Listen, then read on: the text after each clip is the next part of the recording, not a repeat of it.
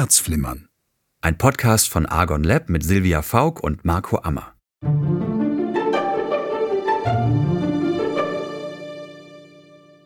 Silvia Faulk ist psychologische Beraterin, Buchautorin, Mediatorin und Coach mit eigener Beziehungs- und Liebeskummerpraxis in Berlin.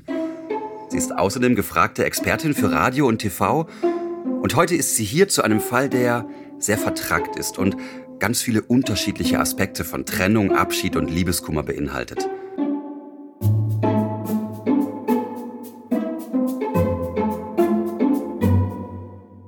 Uns hat nämlich Helga geschrieben hat ihre E-Mail mit einem Kompliment begonnen, das ich direkt weitergeben möchte. Liebe Silvia, danke für dein klares Denken, deine Art, wie du erzählst. Das tut mir richtig gut. Oh, das freut mich ja sehr, dass das so gut angekommen ist. Hallo Silvia, schön, Hallo dass du da Marco, bist. grüß dich.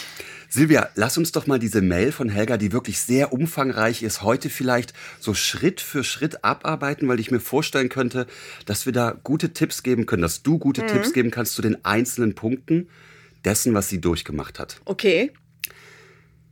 Helga lebte 23 Jahre in einer unglücklichen Ehe. Nennt diesen Lebensplan Lebensplan A, den sie vor allem wegen der drei Kinder im Alter von 17 bis 23 aufrechterhalten hat. Vor einem Jahr hat sie sich dann verliebt, hat sich über sich selbst gewundert, weil ihr nicht klar war, dass sie überhaupt zu solchen Gefühlen zu Liebe noch fähig ist. Und dementsprechend groß ist natürlich ihre Euphorie gewesen.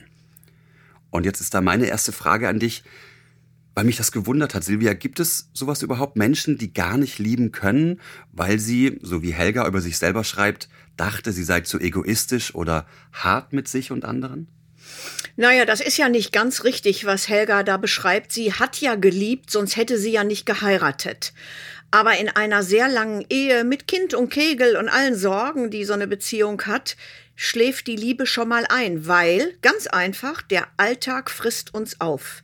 Wer das abstreitet, der lügt. Es passiert einfach. Du hast, dann sind die Kinder krank, dann hat man Geldsorgen, dann, ach, irgendwas ist immer. Und wenn man nicht sehr aufpasst in einer so langen Ehe über 20 Jahren, vergisst man auch die Liebe und dieses Gefühl zum Partner und das Gefühl für sich selber. Ist das ein Thema bei dir in der Praxis oder kommen die Menschen erst, wenn es zu spät ist? Nein, das ist eigentlich ein Thema, aber sie kommen erst zu mir, wenn mindestens einer von dem Paar schon leidet. Es wird nicht vorher bei mir angeklopft, ach, wir wollen unsere Ehe frisch halten. Wir merken gerade, es Wir geht. merken, es geht bergab. Das ist also mega selten. Und wenn nur bei ganz jungen Klienten, die Gespräche, Beratung, Coaching aus dem Job kennen, da passiert das schon mal, dass einer sagt, du, hier stimmt was nicht, wir kümmern uns. Jemand, der 23 Jahre verheiratet ist oder länger oder jedenfalls um die 20 Jahre, kommt zu mir erst, wenn eine Seite sich versehentlich in jemand verliebt hat und die Hütte brennt. Sie hat dir geschrieben, die Hütte brannte, aus ihrer Sicht sogar die ganzen 23 Jahre. Umso schöner war die Zeit mit dem neuen Partner. Helga hat mit dem schon die gemeinsame Zukunft geplant und beide wollten sich von ihrem jeweiligen Partner trennen. Sie hat's gemacht und er nicht. Das hat's mir beim Lesen erstmal den Magen umgedreht, weil ich mir vorstellen kann, dass Helga da in einer richtig blöden Situation war. Aber sag mal, ohne zu wissen, wie es weitergeht, also angenommen, wir beide wüssten jetzt nicht, wie es weitergegangen ist, was hättest du Helga an diesem Punkt geraten? Sie macht mit ihrem Partner Schluss, mit ihrem Mann, sie verlässt die Familie, er tut es nicht. Ja, das ist natürlich, man fällt in die tiefe Trauer, in die mega Enttäuschung. Das sind ja ganz viele unterschiedliche Gefühle, die sich da mischen. Aber ich meine, Helga hat ja den richtigen Schritt gemacht. Man könnte sie trösten, indem man sagt, gut, er hat jetzt nicht zu seinem Wort gestanden oder er steht nicht zu seinem Wort, er verlässt seine Familie nicht, aus welchen Gründen auch immer, aber er war für dich das Sprungbrett, dass du dich lösen konntest. Und er war derjenige, der dir gezeigt hat, natürlich kannst du lieben. Natürlich gibt es auch nach einer langen Ehe, wir dürfen nicht vergessen, wir werden heute alle über 80. Wenn du dann 20 Jahre verheiratet warst, kannst du ja noch mal mindestens 20 Jahre verheiratet sein. Das ist ja wie ein zweites komplettes Leben. Äh, Und das hat sie ja durch diesen neuen Mann im Grunde erlernt ich kann noch mal aufatmen, ich habe noch mal eine ganz andere Lebensfreude, Krankheiten sind auch dann nicht mehr so schlimm, alles wird leichter. Und dann sagt dieser Idiot, er kann sich nicht trennen. Das ist natürlich dann schon wieder der Schlag von hinten ins Genick.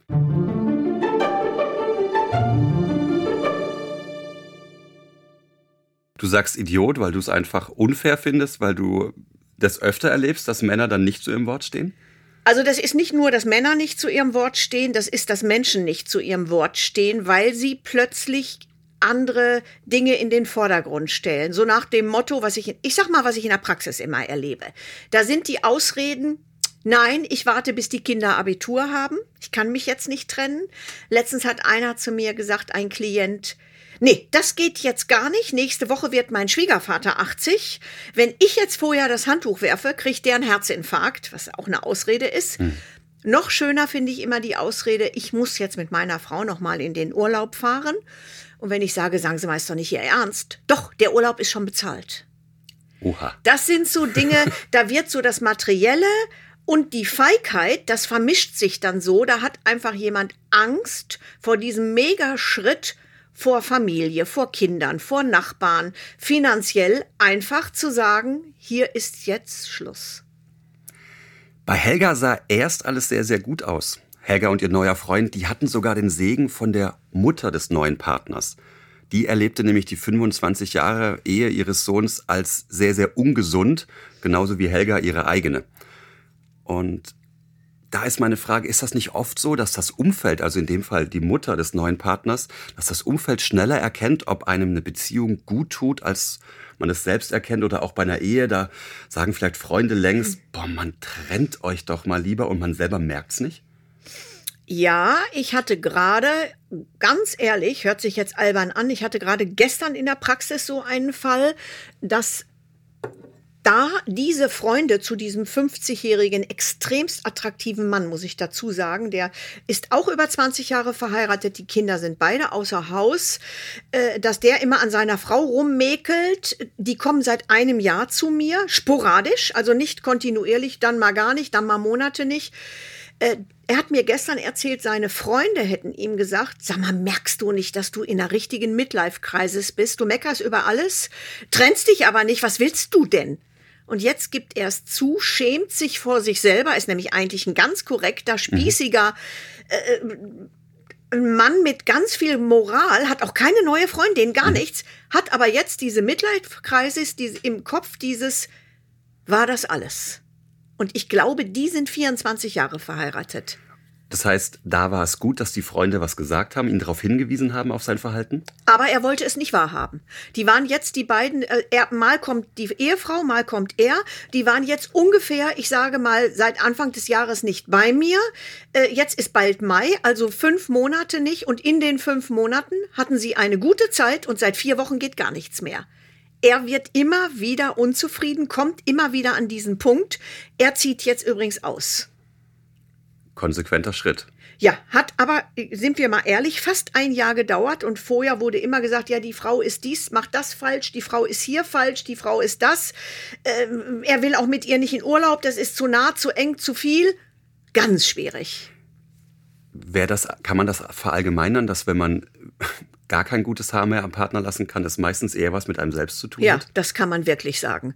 Also, denn wenn wirklich am Partner etwas ist, spinnen wir jetzt mal, der Partner trinkt zu viel oder man schlägt sich oder so, dann finden Paare auch die Kurve, sich zu trennen. Es gibt hm. ja einen triftigen Grund. Dann fällt übrigens auch keiner in diese tiefe Trauer, weil es ging nicht mehr, wir müssten und wir mussten uns trennen.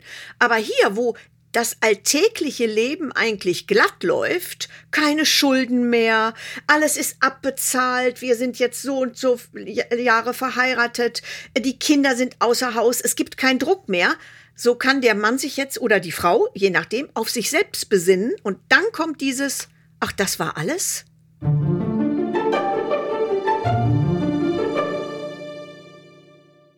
Einmal noch zurück zu Helga. Bei ja. der kam es nämlich ganz dick. Helgas neuer Freund hat nämlich versucht, sich im September letzten Jahres zu trennen, hat seiner Frau erklärt, dass er sie nicht mehr liebt, dass er eine neue hat und dann ging's los. Die Ex-Frau des neuen Partners verbot ihm jeglichen Kontakt zu Helga. Treffen, WhatsApp. Die Kinder wurden, so hat sie geschrieben, gegen ihn manipuliert, ihm wurde die Schuld am Unglück der ganzen Familie gegeben und er wurde auch böse beschimpft. Und dann hat sie ihm auch noch gedroht, ihn privat zu ruinieren und beruflich bloßzustellen, wenn er sie verlässt. Was hältst du aus dieser Mischung aus Bedrohung und Erpressung? Mein erster Impuls war, na dann erst recht weg. Aber wie geht man mit sowas um? Ja, natürlich würde ich jetzt als Coach oder als Berater auch sagen, jetzt aber mal ganz schnell weg, aber flotti potti. Ähm, das ist natürlich leicht gesagt, aber man sieht ja, das ist ja genau das, was ich vorhin angesprochen habe, die Angst vor dem sozialen Leben drumrum. Meine Arbeitskollegen, meine Nachbarn, meine Schwiegereltern, hier werden die Kinder als Politikum missbraucht. Ja. Das müsste fast strafbar sein. Das passiert ja bei Eltern, die sich streiten, ganz oft, egal wie alt die Kinder sind. Das ist wirklich was ganz Schlimmes.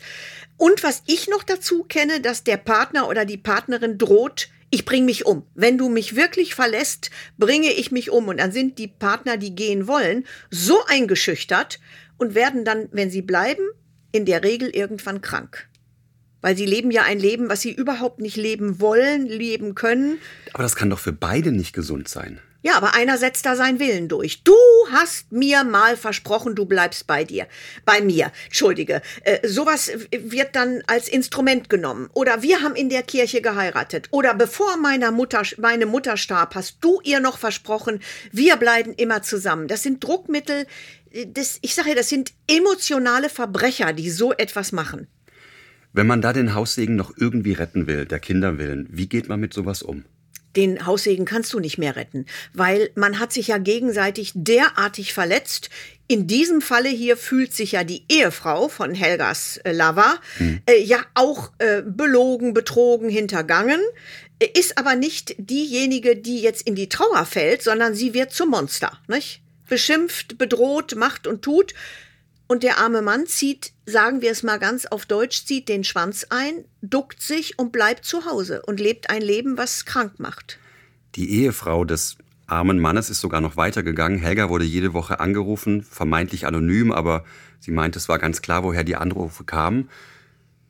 Und wenn die Kinder rangingen, dann wurde ihnen erklärt, dass die Mutter eine Affäre hat. Das heißt, es wurden die Kinder auch noch von Helga gegen Helga aufgehetzt. Was hältst du von sowas? Schaltet ja. man in dem Moment die Polizei ein? Nein, die Polizei wird dir nicht helfen können. Die werden, Polizei sagt grundsätzlich, wenn man da anruft und um Hilfe bittet, solange kein Blut fließt, dürfen wir gar nicht eingreifen. Äh, das ist, ich sag ja, das Wort emotionaler Verbrecher äh, trifft hier fantastisch zu, äh, weil, wie willst du das machen? Wo willst du ansetzen? Du kannst natürlich, die Kinder sind ja Gott sei Dank hier keine äh, Kleinen mehr, sondern man kann dann mit den Kindern reden und sagen, stellt euch vor, das und das ist passiert. Wir haben jetzt das Drama, die Frau von so und so bedroht uns alle. Aber äh, es ist ja so, dass Kinder, egal wie alt Kinder sind, jetzt zwischen den Eltern hin und her gerissen werden. Mhm. Die wissen ja nicht, sollen wir jetzt zu unserer Mutter, die gerade zum Drachen wird, halten, oder zu unserem armen Vater, der hier gar nicht mehr weiß, was er machen soll und eine andere Frau liebt. Das ist das Problem.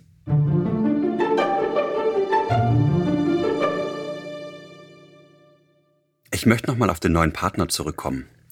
Der wurde von der Familie isoliert, ihm wurden Schuldgefühle gemacht, darüber haben wir schon gesprochen.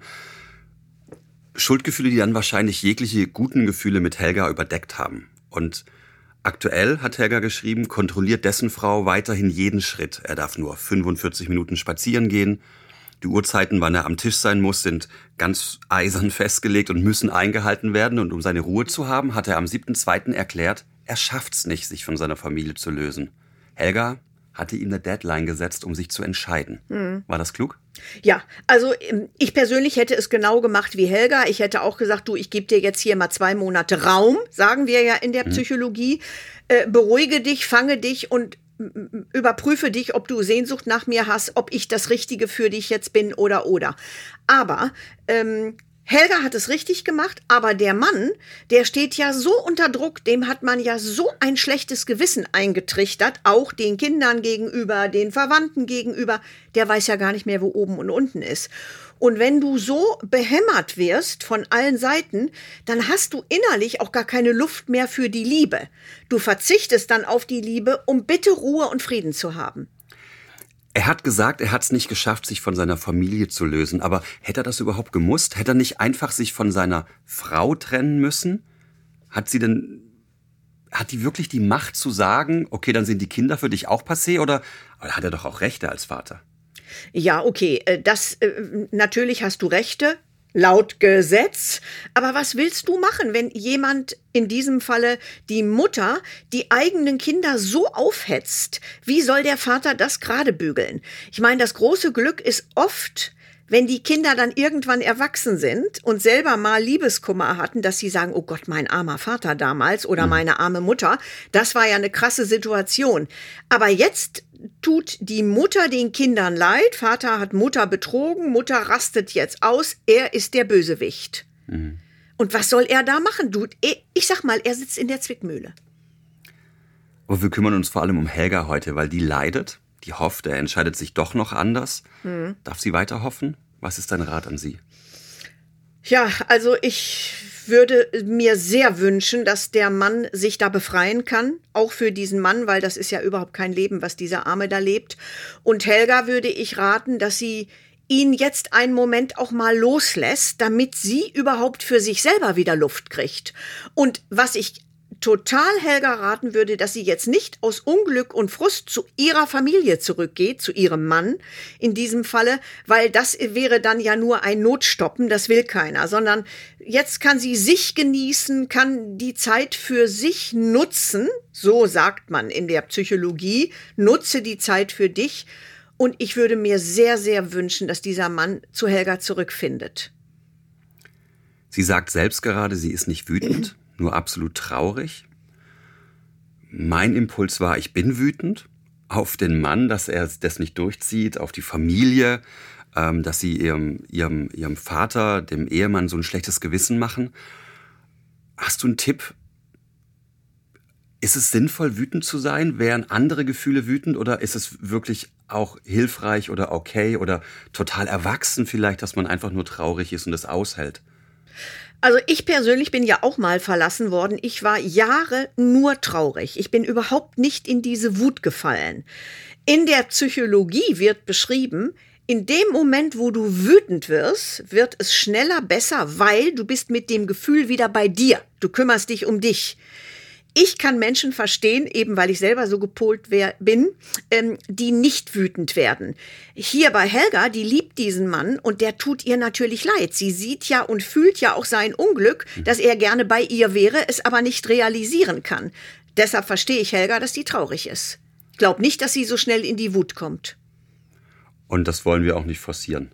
Nein, es wäre auch etwas anderes, wenn dieser Mann jetzt zu Helga, nachdem sie sich von ihrer Familie gelöst hat, gesagt hätte, ich habe mir das nochmal überlegt, ich bleib doch lieber bei meiner Familie. Das hat er ja nicht gemacht, er wird ja dazu gezwungen und erpresst. Deshalb ist sie auch nur traurig. Vielleicht hört er ja auch diesen Podcast und kann da auch für sich das eine oder andere rausziehen. Ich hoffe, dass wir nicht nur Helga ein bisschen helfen konnten, sondern auch andere Menschen an dem Beispiel irgendwas sehen konnten, was sie vielleicht selber betrifft, betroffen hat oder in Zukunft vielleicht in einer Situation hilft, in die sie selber geraten. Vielen Dank für heute und bis bald. Danke, Marco. Herzflimmern. Ein Podcast von Argon Lab mit Silvia Faulk und Marco Ammer. Ihr hört uns alle 14 Tage überall dort, wo es Podcasts gibt oder auf podcast.argon-verlag.de. Leidet ihr unter Liebeskummer oder habt eine Frage an Silvia Faulk? Dann meldet euch per Telefon und sprecht auf unsere Mailbox. Oder schreibt uns eine E-Mail. Silvia Faulk wird dann eure Frage im Podcast beantworten. Telefonnummer und E-Mail-Adresse findet ihr unter dieser Podcast-Folge oder auf podcast.argon-verlag.de.